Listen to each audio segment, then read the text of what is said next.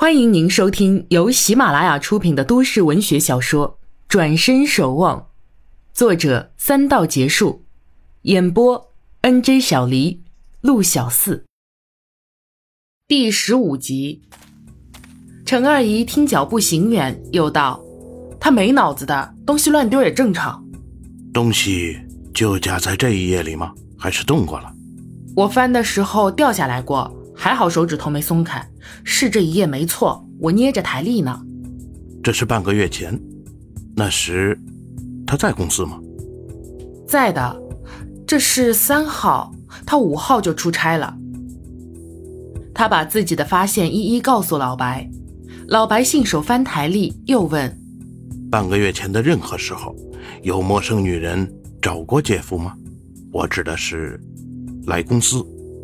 这个没有吧？他又不管事儿，业务往来都交给部门了，他就出个面，代表代表公司。老白边翻台历边继续问：最近两三个月或更长的时间，他代表公司什么形象？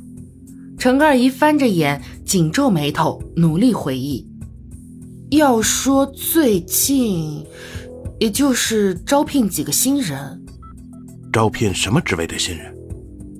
秘书、内勤有三个，还有就是一个工程师。性别呢？工程师是男的，其他都是女的。怎么？秘书、内勤负责什么工作？秘书就写写文件了，通知通知了，小事儿。内勤就一个，目前在仓库做记录。秘书都由他支配吗？没有，一个在前台，一个在我办公室。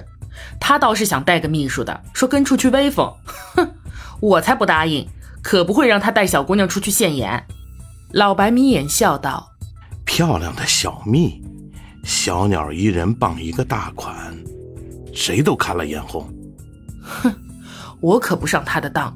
小姑娘都纯，可经不起伺候他。我只让秘书在公司里跟他接触，如果他有什么企图啊，秘书就会向我打报告。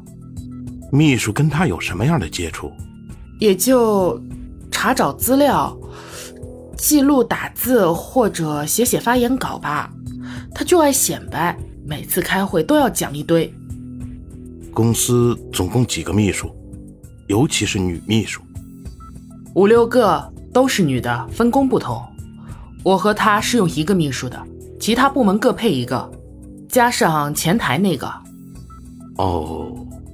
老白不再问了，拖着下巴思考。陈二姨觉得有点不对劲，他为什么总问秘书的事儿？总不会问题出在秘书身上？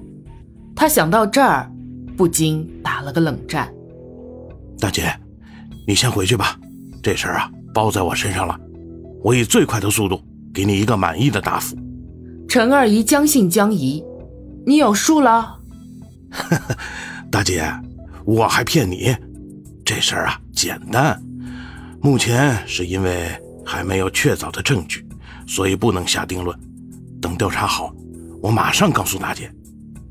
好，我也豁出去了，让他记住这个教训，看以后还出不出丑。他一时有了轻松的感觉。与老白告别后，坐进车里，他一闪而过，产生一个想法。老公虽然粗俗，对她却是从不顶嘴。况且从年轻开始就一起创业，夫妻之情是难舍的。孩子在外地刚成家立业，如果把事情闹大，会影响孩子心情；而对公司，这不是好事，很有可能会引起混乱。他的想法是将责任完全推到那女孩的身上，既教训了老公，又可以挽回一些声誉。当然，一切得等老白事成之后再实施。夕阳西下，难得的一个晴天即将结束。陈二姨紧闭双唇，没有心情看天边的景色，一路迷茫，开车回家，把自己躲起来。回头巷口的报摊，行人匆匆，多是老头老太。报摊门口探出一张惺忪的脸，朝外望了一眼。然后迅速拎出一张木牌挂起来，上写几个大字：“人在看戏，钱扔罐里。”不见人出来，像是从后门走了。陈月与小郭头对头包对虾吃，每人一杯饮料喝着。陈妈妈在门口与一妇女讲话：“不去了，不去了，今天不去了。阿古啊，代表我去吃了。你找找他，他也在看戏的，带了个朋友。”李东瑞与老婆关上门出来，走至巷口，遇见李小夏。老太拉他一起去看戏，他连连摇头说要待在家里。看着他进门后，李东瑞掏出怀里的小灵通给儿子打电话。孙老太爷指挥身边围坐的老头老太空出位置给陈谷和王禅坐，两人分坐他两旁。老太爷不肯，硬拉着陈谷坐在王禅那边，自己依着陈谷坐。陈谷坐在中间，神情严肃；王禅则是看众人来往，就坐嬉笑。还是这个老人亭。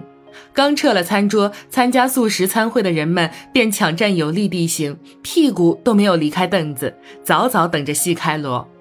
没在这儿吃的人，则只能尽量赶早来穿插位置，或直接自己带凳来，有空地就摆坐起来。陈谷手机响起，是王董。阿古啊，明天早上九点半左右到市府门口，胡主任会有一个东西交给你，你先保管好。再打电话给我，我告诉你怎么处理。好的，王总。嗯，放心吧。对，是。嗯，好。你爸爸的电话。陈谷把手机递给王禅，王禅一笑，拿过手机道：“ 老爸，你还远程监视啊？”丫头，我是担心你吃不好休息不好，有阿古陪着我就放心了。他是可信任的人，有什么事儿。都可以找他，怎么样？回来还习惯吧？挺好的，您老不用担心。这两天身体好吗？还行，今天天气好，感觉好些。嗯，别累着。现在在干什么呢？看戏呢，真开心。下午看了半场舞女拜寿，晚上要演穆桂英挂帅，都是女子戏，过瘾。哈哈哈，好，看好啊，早点回去休息，记得吃药。知道了，有保镖在呢，您就放心吧。陈谷听父女俩讲到他，不好意思的一笑。王禅把手机还给他。戏台在此时传来锣鼓响，戏要开演了。离他们不远的地方，李东瑞和老婆挤在一张方凳上，两人老早就看见陈谷。也看见他身边的菩萨，刚才陈谷与王禅亲密举动都被两人看在眼里。李东瑞的老婆嘟哝一句：“他也答应相亲，还不是已经找了一个？”李东瑞轻轻呵斥他：“最起码人家光明正大，我们的女儿呢？”说的老婆心虚的低下了头。李东瑞轻叹：“我看呀，他们俩也用不着见面了，明天就主动推了这事儿吧。”